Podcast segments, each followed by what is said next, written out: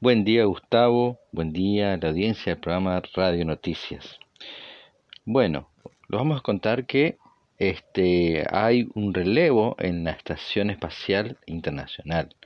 Ya luego de un vuelo de tres horas, el pasado 14 de octubre, la expedición número 64, a bordo de una cápsula Soyuz MS-17, llegó a la Estación Espacial Internacional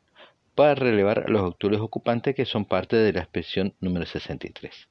Esta nueva tripulación compuesta por la astronauta estadounidense Kate Rubin de la NASA y los cosmonautas rusos de la agencia de Roscosmos, Sergei Rizikov y Sergei Kuznetsov, tendrán una estadía de seis meses, donde obviamente realizan tareas de mantenimiento y eh, utilizan los laboratorios para hacer experimentos en la estación espacial en situación de ingravidez. Y el próximo 21 de octubre volverán en la misma cápsula, la Soyuz MS-16 con la cual llegaron a la Estación Espacial Internacional, los cosmonautas Anatoly Ivanishin e Ivan Wagner, además del astronauta Chris Cassidy, eh, miembros de esta expedición 63. Los, tienen que poner al tanto de, las novedades de la Estación Espacial y luego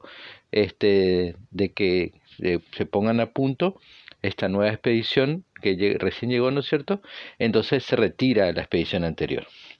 Lo particular de este viaje mixto es que posiblemente sea el último, porque luego de la exitosa prueba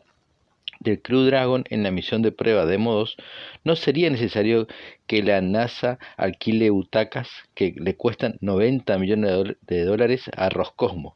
para su viaje a la estación espacial, porque tendría disponible esta nave espacial de de la empresa SpaceX y